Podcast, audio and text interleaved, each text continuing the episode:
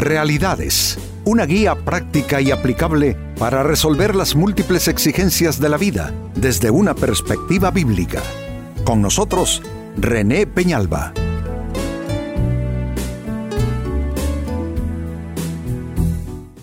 Amigos de Realidades, sean todos bienvenidos. Para esta ocasión, nuestro tema, cuidado, no te quejes de Dios. Amigos, quejarse de Dios es toda una tentación para nosotros los humanos, sobre todo cuando estamos agobiados por dificultades, ah, mm, situaciones que no logramos resolver, aplicamos algo de fe, pero luego nos descorazonamos cuando aquello no se solucionó en el momento, en, en la manera en que nosotros esperamos. Y es bien fácil, ahí es donde caemos en esa tentación de quejarnos eh, pero amigos de Dios, uno no se queja. Eh, eh, uno no, no, no, alterca con su creador. Eso no tiene ningún sentido. a Dios se le, se le da gracias más bien por fe.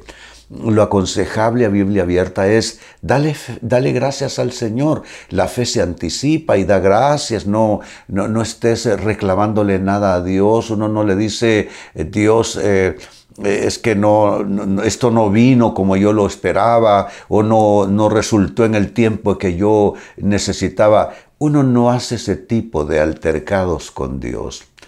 Miren que en estos días me escribe una persona de las muchas personas que me escriben de cerca de 50 países en el mundo.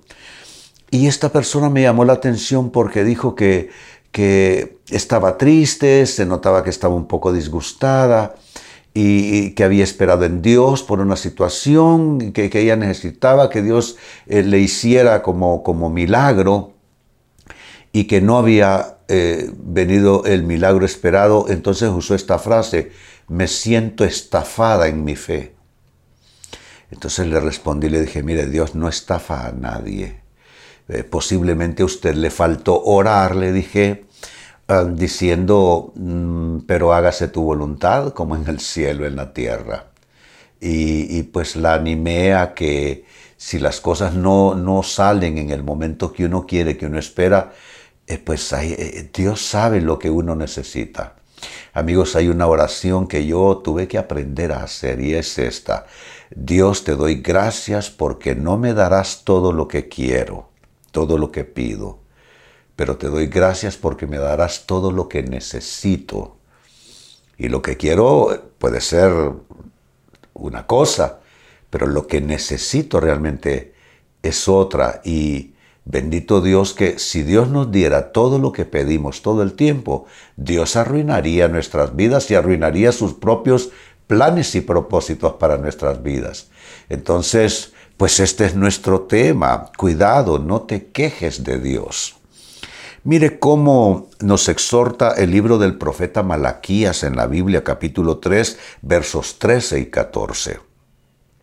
Vuestras palabras han sido duras contra mí, dice el Señor. Pero decís, ¿qué hemos hablado contra ti? Habéis dicho, en vano es servir a Dios. ¿Qué provecho hay en que guardemos sus ordenanzas y en que andemos de duelo delante del Señor de los ejércitos? Pues sabe, yo he escuchado palabras y frases semejantes. Hay gente que me dice no vale la pena volver a la iglesia. Porque Dios me ha abandonado, Dios no escucha mi oración, así es que cierro mi Biblia eh, y no vale la pena continuar yendo a la iglesia. Eso es, es algo que, es, que lastimosamente se escucha decir. Y algunos quizá no lo digan con su boca, con sus palabras, pero lo están diciendo en su corazón, lo cual es lo mismo. Que lo digas o que lo pienses es exactamente lo mismo. Y aquí pues el profeta nos está haciendo un reclamo de parte de Dios. Dice Dios, qué duras palabras ustedes a veces hablan contra mí. Eh, yo te invito, amigo, amiga, a que revises tus oraciones. ¿Qué le dices a Dios? ¿Cómo le hablas a Dios? ¿Con qué espíritu tú le hablas a Dios? Amigos, Dios es tan bueno que podemos hablar con Él en cualquier idioma emocionalmente hablando. Pero eso no debe incluir venir con reclamos delante de Dios. Eh, yo insisto, sustituyamos el reclamo con la acción de gracias mejor. Digámosle, Dios te doy gracias, eh, no entiendo lo que me pasa, pero aún así estoy listo confiando en ti, aún con lo que todavía no veo y necesito ver. ¿Se dan cuenta? La fe es el sustituto perfecto para la queja, para la amargura, para el desaliento. Pues con esta escritura del profeta Malaquías eh, les invito a que trabajemos eh, con la interrogante ¿por qué no debes quejarte de Dios? ¿Qué razones podemos esgrimir? ¿Qué argumentos te puedo dar eh, como para que tú te convenzas que no tiene sentido estarte quejando de Dios? ¿Por qué no debes quejarte de Dios? Primera respuesta, porque atacas tu propia fe al hacerlo. Óyelo bien, le haces terrorismo a tu propia fe. Eh, imagínense ir a la iglesia, que es el caso quizá de, muchos, sino de todos ustedes, ir a la iglesia, eh, compartir oraciones, eh, compartir alabanzas, pero luego te haces terrorismo a tu, propia fe. ¿Cómo? Quejándote de tu suerte, quejándote de Dios, quejándote de la vida, quejándote de tu trabajo, quejándote de tu familia, quejándote de tu estado de salud, es que es una manera de atacar tu propia fe cada vez que tú estás eh, haciendo reclamos al cielo. No, no, no. Creo que es una mala costumbre. Hay que romper con ella. Estás atacando tu propia fe cuando te estás quejando de Dios. Dale gracias por fe. Dile, Señor, yo no he recibido lo que espero, pero desde ya me anticipo y te doy gracias. Y no admitas la queja en tu corazón. Mira, la queja es una especie de ventana que se abre. Y cuando tú abres esa ventana eh, de la queja, lo que va a terminar entrando es amargura. Y la Biblia dice que las raíces de amargura contaminan a la persona y se extienden a los que están alrededor suyo, de tal manera que un padre, una madre, un cónyuge ah, o cualquier persona en distintos escenarios de vida contaminan con su amargura a los que tienen ahí alrededor. ¿Será que tú estás transmitiendo amargura, contagiando de amargura a tus seres amados? No es justo eso para nadie te das cuenta, pero eso es como tú atacas tu propia fe, le haces terrorismo a tu fe cuando estás quejándote de Dios. Segundo argumento, ¿por qué no debes quejarte de Dios? Porque renuncias al poder y a la gracia divina al hacerlo. Estás renunciando a la gracia de Dios, estás renunciando al poder de Dios. Tú no puedes en un momento decirle, Dios, necesito que tú hagas esto y esto en mi vida, y en otro momento estarte quejando está renunciando a la gracia de Dios. Mira, por ejemplo, eh, lo que Pablo escribió en una de sus cartas a los Corintios. Dice que él eh, tenía una especie de aguijón que le hacía daño y le lastimaba, y era una especie también de mensajero de Satanás que le, le maltrataba, le abofeteaba respecto a lo cual sigue diciendo en su escrito tres veces rogué al Padre que lo quite de mí. Pero Dios no le respondió como Pablo oraba, sino de esta otra forma, le dijo, bástate mi gracia, porque mi poder se perfecciona en tu debilidad. Entonces él, con el problema sin resolver, dice, bueno, entonces de esa manera yo me gloriaré más bien en mis debilidades en mis problemas para que repose sobre mí el poder de Cristo. Así es que mm, sucede que cuando soy débil, entonces soy fuerte, dice. Se dan cuenta, es cuando la persona renuncia a un enfoque de amargura y de queja y adopta un enfoque de total confianza en la gracia divina, eh, un enfoque de total eh, dependencia en el poder de Dios.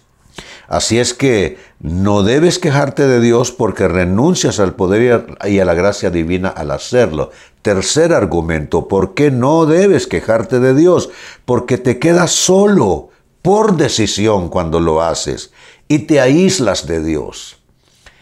¿Cómo puedes en un momento pedirle a Dios que te acompañe, pedirle a Dios que te ayude y en otro momento comienzas a quejarte? En ese momento renunciaste a Dios. En ese momento te quedaste solo por decisión.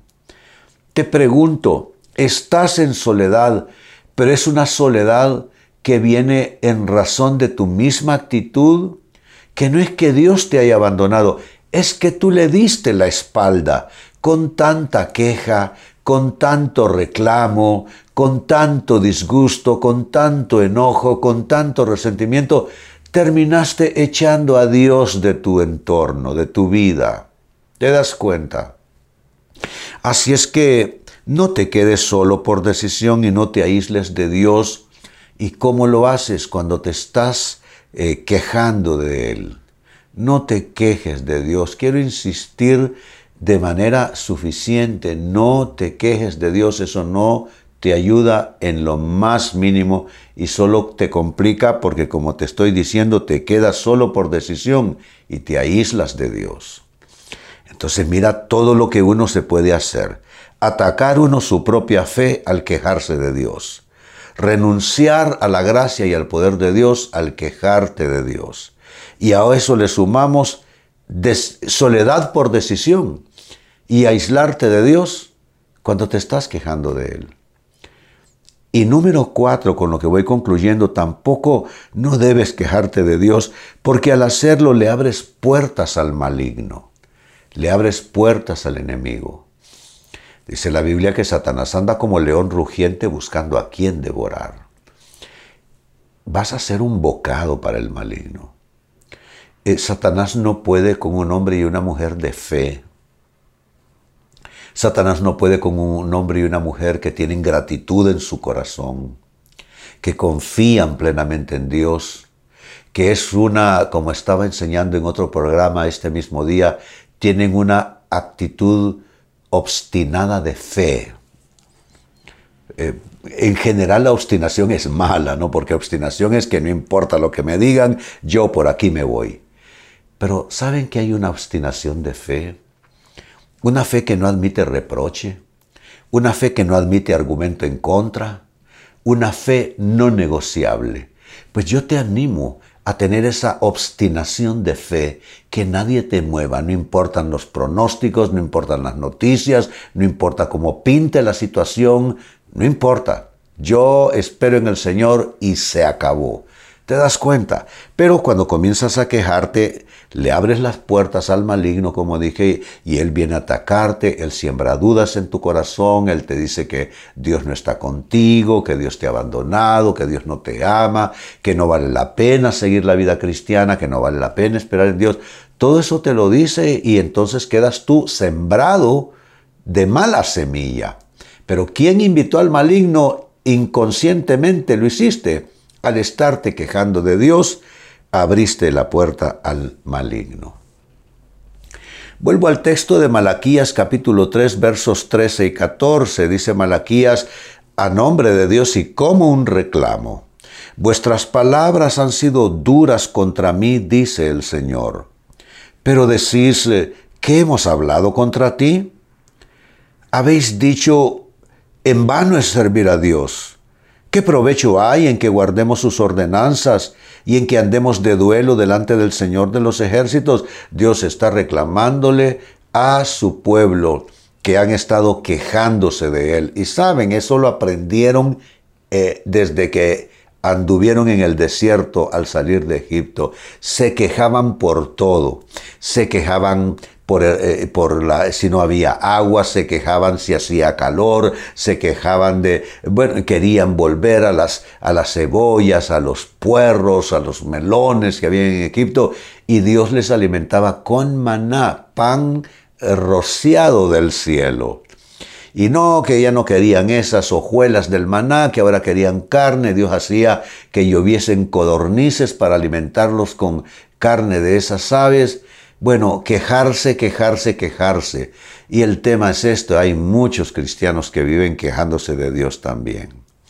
Pues oh, con base a esta escritura la pregunta fue, ¿por qué no debes quejarte de Dios? Y te di cuatro argumentos para no hacerlo. Uno, porque atacas tu propia fe al hacerlo. Número dos, porque renuncias al poder y a la gracia divina al hacerlo. Número tres, porque te quedas solo por decisión y te aíslas de Dios cuando te estás quejando. Y número cuatro, porque al quejarte de Dios le estás abriendo puertas al enemigo, es decir, al maligno, a Satanás que anda como león rugiente buscando a quien devorar y tú te presentas como un bocado para él. No puedes seguir haciendo esto. Pues bien amigos, con esto cierro el tema, de igual manera me despido y les recuerdo que nuestro enfoque de hoy ha sido titulado Cuidado, no te quejes de Dios. Hemos presentado Realidades con René Peñalba. Puede escuchar y descargar este u otro programa en renépenalba.net.